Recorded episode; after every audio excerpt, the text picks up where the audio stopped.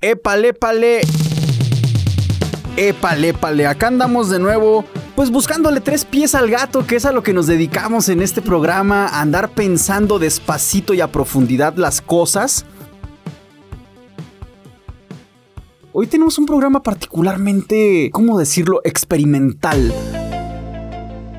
Mm, eh, Hay muchos planteamientos que tenemos en este programa que, que obedecen a una cosa muy evidentemente dada por hecho. Entonces es muy fácil ir contra lo dado por hecho en algo que está muy evidentemente asumido, ¿no? Ok. Pero hay otras cosas que ni siquiera habías pensado. Entonces, ir contra lo dado por hecho en algo que no habías pensado, Es, es aprendizaje en paralelo, ¿no? Porque te informas y ya estás contradiciéndolo. Grace, que es una apasionada del cine de oro y de- del cine nacional, llegó un punto en el que Grace dijo, no aguanta. Hay muchas pelis que tienen disuelto contenido que no te esperarías para la época en la que fueron estrenadas. Hoy está con nosotros Jorge Nieto. ¿Qué tal? ¿Cómo estamos? Buenas noches. Jorge, ¿qué onda, Jorge? Pues bueno, es, es hermano de grandes amigos nuestros, pero también es una persona que domina estos catálogos, que lo conoce, conoce los contextos, los pone en perspectiva y tiene esta charla constante con, con Grace, que Grace dijo, ¿sabes qué? Hay que armar una mesa con Jorge y aquí estamos, me da mucho gusto que sea una realidad ahora esta mesa, Jorge. De veras, llevamos varios meses con ganas de esta mesa. No, al contrario, gracias a ustedes por la invitación. Bienvenido. Las películas también van volviendo normal algo o cuestionan algo. Las, las películas también van siendo un termómetro a veces de, de los momentos de la historia que vamos pisando. Y en ese sentido yo, yo te quiero preguntar primero, Jorge, ¿tú qué, qué opinas? ¿Qué tanto el cine refleja la realidad o más bien la construye o si esto es simultáneo? ¿Tú cómo lo percibes? Yo creo que precisamente ese es el gran reto de- del cine, ¿no? Del cine verdadero. Eh, a veces chocamos o yo choco con algunas de las películas que, pues que no tienen nada que ver con lo que nos está pasando o nos pasó en algún momento, ¿sí? Películas eh, buenas y malas han existido desde siempre. A veces siempre decimos, ay, la época de oro del cine mexicano, con Sarita García, con Fernando Soler, con todos ellos. Pero pues también en ese tiempo hubieron malas películas, ¿no? De, de- de mala calidad. Y si me presentan a mí las películas que, pues muchas de las que se están haciendo en la actualidad, no es que esté yo en contra de ellas, ¿no? O sea, también se exhiben, por ejemplo, por, Canal 22, este, buen cine, o sea, cine de mucha calidad, el, el nuevo, ¿no? Eh, pero esas realidades en las cuales la trama es la misma, en la que la chica siempre que se quiere casar y que siempre no se casa con el novio, que se encuentra otro y esas de, de casada y demás virgen y a los 30 y no sé cuánta cosa más. Pues entonces ese tipo de eh, argumentos ya repetidos nos hacen así como que fastidiarnos un poco, ¿no? Y sobre todo porque la realidad del mexicano no es esa. Yo creo que ya, por ejemplo, el matrimonio y algunas otras cosas ya van teniendo otro, otro tinte, otra, otra idea, ¿sí? Ya no es como hace 20, 30 años que así lo quieren ilustrar estos nuevos realizadores, porque muchos de ellos son muy jóvenes. ¿Dónde entra en el tiempo Cantinflas? Ah, qué bueno que estás llevando para allá la charla. Bueno, eh, la época de Cantinflas empieza ya por 1940, con Ahí está el detalle. Una muy buena película con unos diálogos padrísimos. Pero pues ahí el, para mí el mérito es de, de Bustillo Oro, que es el director, sí, y argumentista. Entonces por eso esos diálogos tan padres que se aventaba Cantinflas con, con Pardavé y R. Frausto y todos esos actores que salen ahí. Claro. Eh, Tintán yo diría que en 1949, que es cuando hace Calabacitas Tiernas, que fue la primera, o sea, ya había hecho películas, ya varias, ¿no? Pero es la primera con Gilberto Martínez Solares que lo catapulta o lo catapultea, no sé cómo le pudiéramos llamarlo, proyectalo. Y pues empieza a hacer ahí Simba del Mareado, eh, La Marca de Zorrillo, eh, El Rey del Barrio, que se le considera de- dentro de las 100 mejores películas del cine mexicano, El Revoltoso, en fin, toda esa saga de películas donde em, se crea un mundo tintanesco. Es decir, Cantinflas reta al, al rico y le dice sus verdades y todo eso y se hace chistosito, ¿no? Pero es el solo. En cambio con Tintan no, con Tintan es Vitola, es Tuntún, es Borolas, es Don Ramón, son todos ellos que van generando un mundo tintanesco. Es decir, escenas en las cuales colaboran todos, este, de- tanto cantando, bailando y actuando. O sea, esas tres cosas lo hacían, lo hacía también el resto del elenco. Pues ya estoy acá de metichón en esta mesa porque no me aguanto las ganas. Y justo acerca de este mundo tintanesco me estoy acordando de Soy Charro de Levita, esta película de Tintán, donde hasta el niño que hace de Pepito, que es un niño muy simpático, no muy, muy vivaz, eh, no es el típico niño de las películas mexicanas que es tierno y adorable, sino que es un niño contestatario, es un niño eh, bocón, eh, grosero, ¿no? Que se iguala con las personas adultas y justo obedece a este universo de lo tintanesco que nos estás platicando, Jorge. Sí, pues eh, Poncianito era un, gran actor. Ya después por ahí lo vimos con, con Pedro Armendáriz, con Arturo de, de Córdoba, ¿no?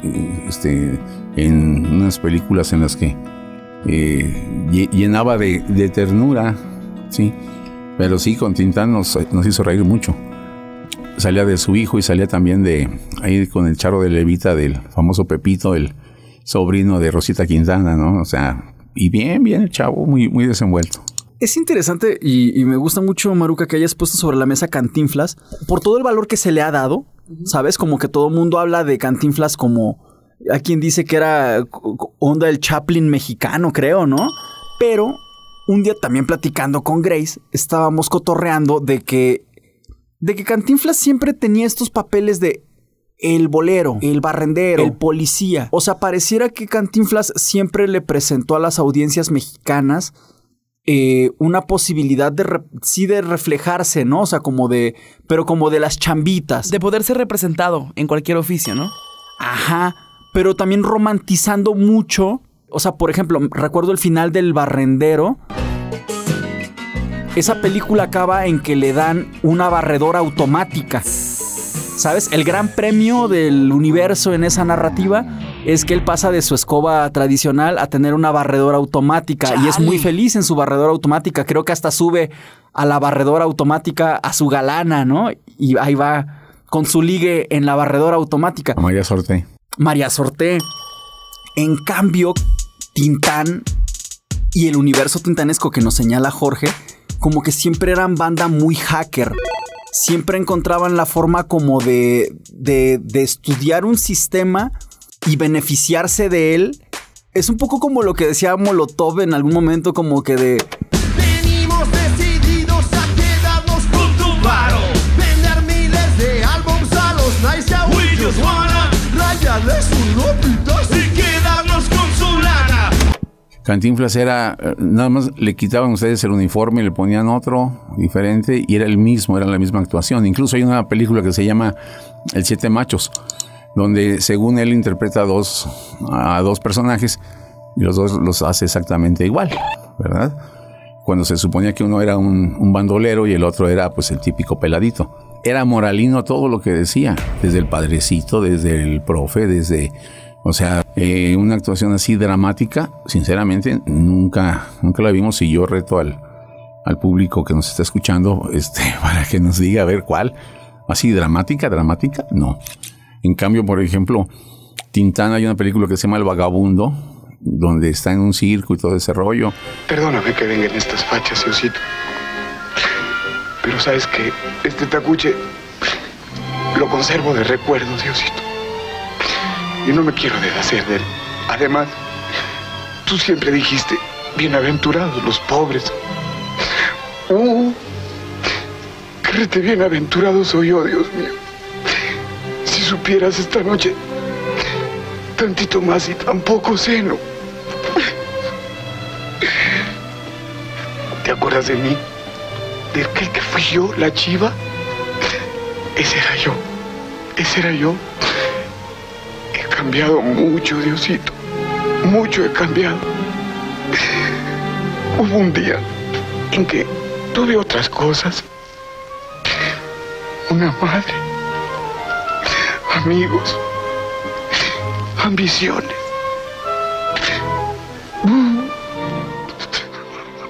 Así. Una horrible pesadilla de la que no puedo despertar todavía. Y me quedé solo para siempre. Ya ni su imagen bendita me acompaña. Por más esfuerzos que hago por acordarme de ella. No, no, no puedo. Solo veo unas manos blancas, suaves, que me acariciaban. Y unos ojos color de, de ternura. Ya sé que ese no es color, pero no me acuerdo que tuvieran otro. Y me veían hondo y profundo. Y yo era feliz y era niño. Yo nunca debía haber crecido. Y en ese sentido, perdón, creo que sí, que sí rebasa mucho las lo, lo que vimos acá con, con Cantinflas. Pero tanto uno como el otro, en eso sí yo creo que podemos estar de acuerdo. Tuvieron su etapa de decadencia, los dos. ¿Sí? Como todo imperio. Pues sí, pues sí, claro. Ahora, yo creo que el de Cantinflas, bueno, a mí, para, para mi gusto, solamente hay una o dos que me gustan de él. Pero de, de Tintán sí son como unas 15 y 20 quizá. Y hay otras que de plano nomás no. ¿Verdad? Digo, hay que aceptarlo. Ahora que se hizo la película biográfica de Cantinflas, hubo también revistas que publicaron otros artículos como haciendo un B-side, ¿no? Como diciendo, Cantinflas, el priista. ¿No? O sea, y, ¿Y sí? pues pareciera que sí. O sea, que, que sí siempre fue una persona mu- muy cercana a, a- los ideales de- del gobierno en turno, pero pues es que finalmente durante la época de Cantinflas, pues el único gobierno era el PRI, ¿no? Claro. ¿Qué más podía hacer incluso? Además, esa es otra cosa que hay que decir, ¿no? Pues qué otra cosa podría ser, pero, pero una cosa es como, como estar presente mientras las cosas suceden de cierta forma y otra cosa es como aplaudir las cosas, ¿no? Sí. Pero realmente lo que motivó este programa, esta mesa, son los ejemplos. Entonces vamos a entrar ahorita de lleno con, con ejemplos. A ver, pues como el tema ya tenía pensado, ya se tenía pensado desde hace algunos meses, recuerdo bien que Graciela me había explicado. Me platicaba que en los 60 Mauricio Garcés llegó a salir en unas películas, creo que son dos, acaban de decir, que son... Modisto de señoras y peluquero de señoras. Haciendo eh, de falso gay. Eh, y como este tema acerca de, de las diversidades, eh, hay algunos otros temas que eh, yo aquí compartí en la mesa que están colocándose en el cine mexicano desde hace ya muchos años. Es decir, eh, películas en donde aparecen personajes eh, gays o donde se habla de trata de personas o donde se, se atraviesan cosas religiosas, místicas y abusos, incestos, pues no es una cosa tan nueva en el cine, ¿no? Entonces, ¿qué tan progres es nuestro cine actual o qué tan progres viene siendo desde hace muchos años, Jorge? Y, y ese tipo de, de cosas y de detalles ya existían desde hace mucho tiempo. No sé si ustedes sepan de dónde viene el nombre de, de Capulina, de Gaspar Enaine. No, yo pensaba que era porque eran como gorditas unas arañas. Lo que pasa es que había un chiste muy pelado en aquel tiempo. Pues resulta que era un policía que encontró a un niño, este, pues copulando con, con una perrita. Órale, así el planteamiento. Le dijo, a ver muchacho, ¿qué está haciendo ahí? Sí. ¿Es ya la perra? No, pues no. ¿Es ya la calle? No, pues tampoco. ¿Soy su hijo? No, pues tampoco. Entonces muévete, Capulina. ¡Chale! Y entonces, cuando salió Capulina en una ocasión bailando, desde el público le gritaron, ¡Muévete, Capulina! Y, y por eso se le quedó, por esa onda. Órale, Y, el mis- y ese mismo chiste se conocía. La variante era, muévete, viruta. ¿Sí? Que la dice Tintán en El Rey del Barrio. Quieta, viruta, quieta. Haciendo alusión al chiste. Oye, pero ¿qué onda? Capulina era el rey del humor blanco. Sí, eso lo, lo platicó en un programa de Cristina Pacheco. Sí, entonces quiero creer que lo dijo muy, muy en serio. Que al principio le cayó regordo porque ese chiste era muy grosero y además, este, pues es que ahí todavía no era, no era cómico, ahí era cantante y se lo gritaron en, un, en un lugar, en un centro nocturno, le cayó mal, pero de ahí sus compañeros empezaron a reír de él y le empezaron a decir Capulina y Capulina hasta que se le quedó.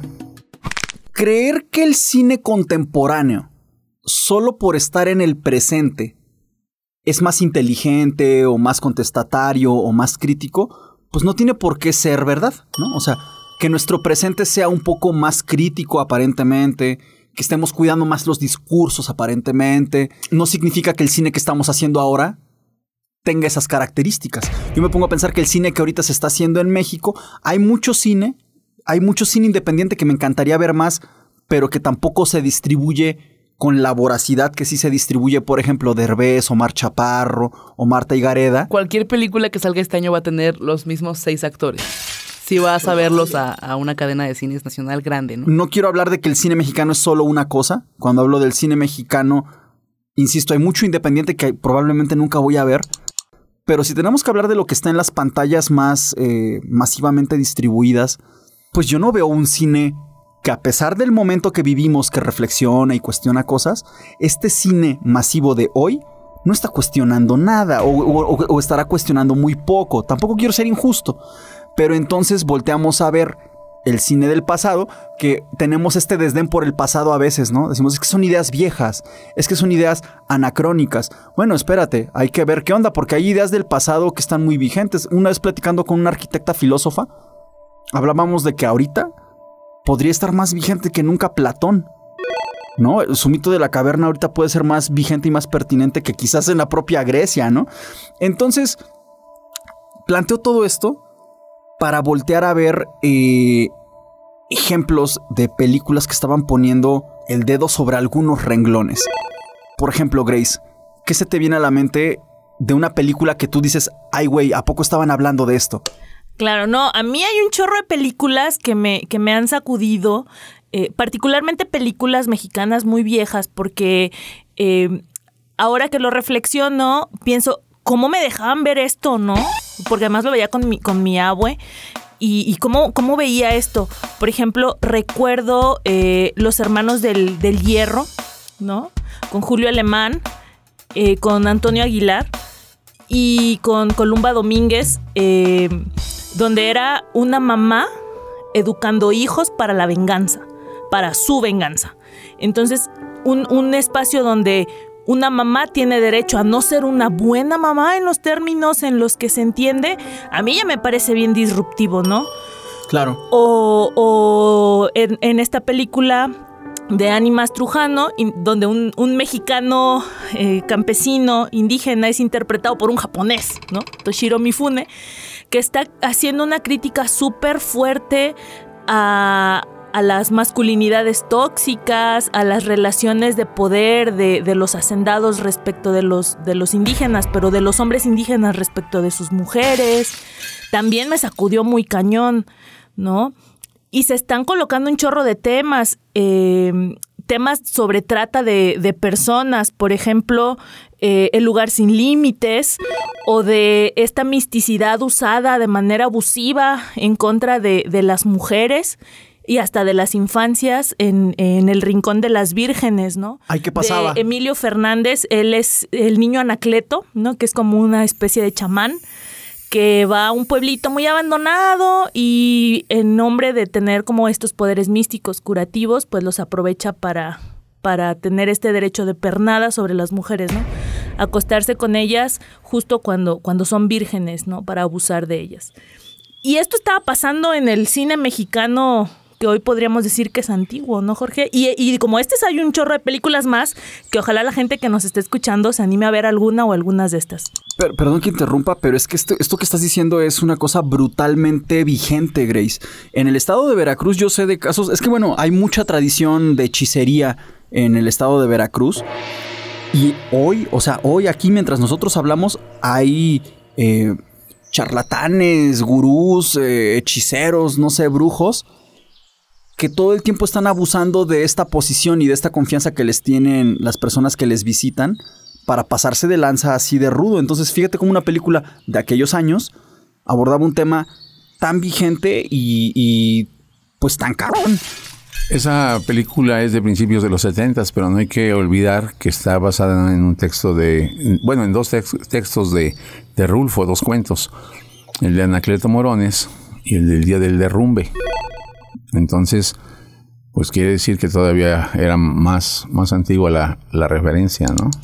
Jorge, ¿tú tienes algún ejemplo de alguna película que digas, órale, ese tema se abordó desde aquellos años y puede ser todavía muy vigente o incluso in- adelantado, no solo a su época, sino incluso a la nuestra? No sé, ¿hay una película que para ti tenga estas características? Yo creo que una de las más importantes fue la de, digo, y más antiguas es la de Santa, la primera película sonora mexicana, ¿no? Con Lupita Tobar y Carlos Orellana.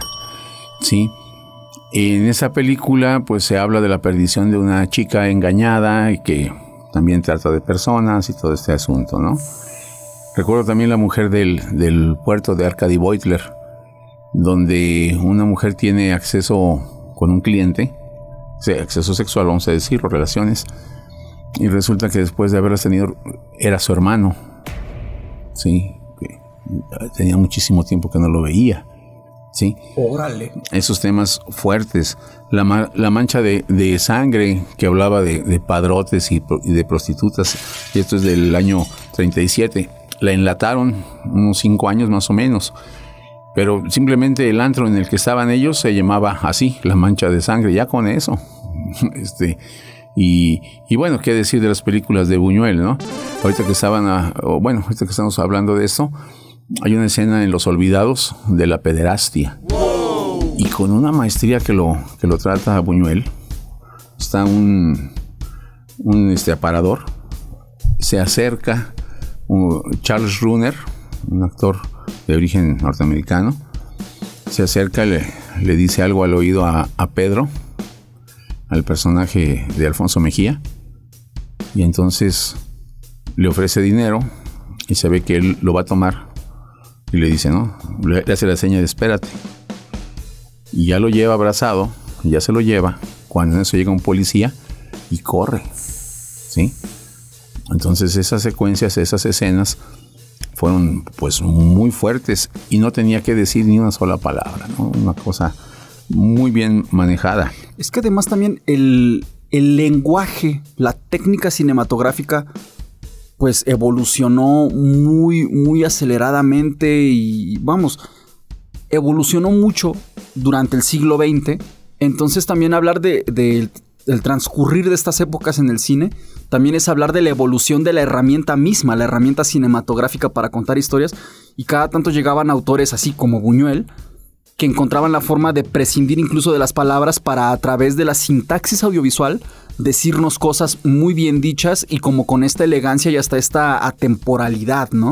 Lo increíble de Buñuel es que en sus películas no es el, el hombre el que decide, no es como en las películas del indio, que eres el que toma por la fuerza a la mujer, o en las de Gabaldón. No, ahí la mujer es la que decide, ¿sí? En el Bruto, por ejemplo, este dice Katy Jurado, ¿no? Pues ahora, no, ahora voy yo, ¿sí? Y ahora me, me toca a mí decidir. Lilia Prado, en su vida al cielo, le dice, pues ya para qué te quiero si ya conseguí lo que quería. Ella a él. En Los Olvidados decide Estela Inder y le dice al Jaibo, ¿no? Le dice a Roberto Cobo, que ya se va. Y es ella la que decide tener relaciones con el, con el chamaco, ¿sí? Con el adolescente.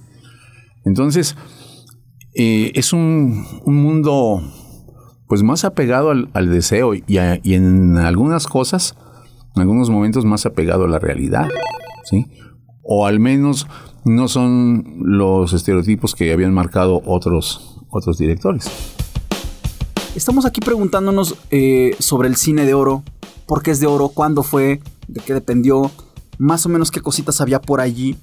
Después vendrán otras etapas, pero sobre todo de cara a la segunda mitad vamos a estar platicando de qué cosas inesperadamente transgresoras están en esas películas que si las revisamos desde el presente, dices, neta estaban hablando de eso desde aquel año. Que esto también me encanta porque lo hemos dicho en otros programas. em, pareciera que ahora mismo hay una especie de, división que yo la considero fabricada y la considero gacha. una división generacional que mantiene peleados eh, a boomers con millennials, con centennials. Y creo yo que si, si en lugar de, pelearnos nos, nos dialogamos, si volteamos a ver las películas que vieron nuestros papás y nuestros abuelos, nos vamos a dar cuenta que este rollo de ser woke y de ser transgresor tampoco es nuevo, que también hubo revolución de muy buen nivel. Siempre ha existido gente woke. No es algo que se inventó ayer. Mientras tanto los dejamos con, con un playlist, tenemos por ahí un, un disco preparado para, para ustedes. Pero dentro de siete días viene la segunda parte de esta mesa, en la cual vamos a estar viendo ejemplos de cine del pasado en México que plantea ideas que en el presente conviene revisar, conviene reflexionar. Y, estamos aquí con Jorge Nieto, experto, un espectador muy comprometido, pero además un profesor. Y por todas esas razones se va a poner muy buena la segunda parte de esta mesa. Ahorita venimos en siete días.